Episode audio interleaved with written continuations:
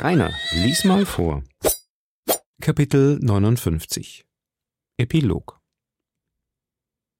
Nachdem La Rochelle der Unterstützung der englischen Flotte und der zugesagten Leitung Buckinghams beraubt war, hatte es sich nach einjähriger Belagerung ergeben. Am 28. Oktober 1628 wurde die Kapitulation unterzeichnet. Der König hielt seinen Einzug in Paris den 23. Dezember desselben Jahres. Man feierte ihm einen Triumph, als hätte er nicht Franzosen, sondern auswärtige Feinde besiegt. Er hielt seinen Einzug unter Bogen von grünem Laubwerk durch die Vorstadt Saint-Jacques. D'Artagnan trat in seinen Rang ein. Porthos verließ den Dienst und vermählte sich während des folgenden Jahres mit Madame Coquenard.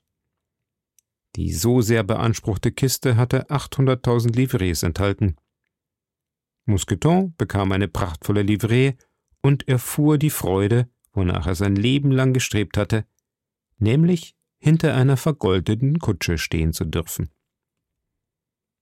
Aramis war auf einer Reise nach Lothringen plötzlich verschwunden und hörte auch auf, seinen Freunden zu schreiben.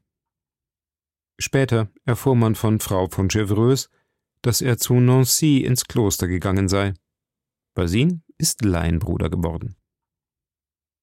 Athos blieb Musketier unter D'Artagnans Kommando bis zum Jahre 1633, wonach er infolge einer Reise und unter dem Vorwand, dass er eine kleine Erbschaft gemacht habe, in Roussillon gleichfalls quittierte.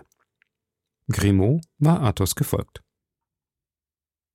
D'Artagnan hatte sich dreimal mit Rochefort geschlagen und ihn dreimal verwundet. Das vierte Mal werde ich euch wahrscheinlich töten, sprach er zu ihm, während er ihm die Hand reichte, um ihn aufzurichten.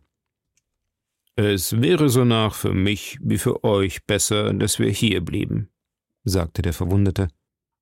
Potzwetter, ich bin weit mehr euer Freund, als ihr dafür haltet denn ich brauchte bei unserem ersten Zusammentreffen nur ein Wort zum Kardinal zu sprechen, und der Hals wäre euch abgeschnitten worden. Sie fielen sich in die Arme, doch diesmal voller Herzlichkeit und ohne Hintergedanken. Planchet erhielt von Rochefort den Rang eines Sergeanten im Regiment Piemont. Herr Bonacieux lebte in vollkommener Ruhe, er wusste ganz und gar nicht, was seiner Gemahlin geschehen war und kümmerte sich auch gar nicht darum. Eines Tages war er so unklug und rief sich dem Kardinal ins Gedächtnis zurück.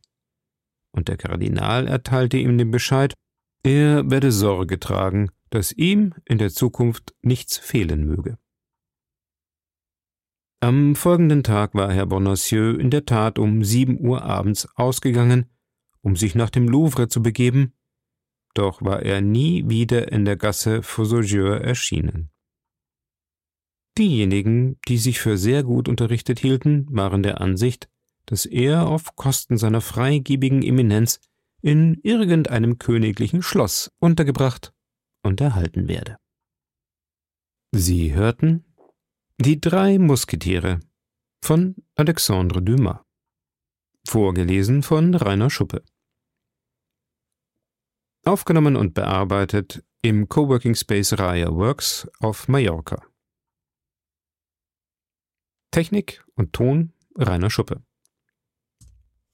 Sollte Ihnen dieses kleine Hörbuch gefallen haben und Sie Gefallen an meiner Stimme gefunden haben oder auch an der Art, wie ich vorlese, dann würde ich doch kräftig um ein Like oder ein Follow für diesen Podcast bitten. Dann geht's auch weiter mit den nächsten Klassikern der Weltliteratur. Mal sehen, was als nächstes nach den drei Musketieren folgt.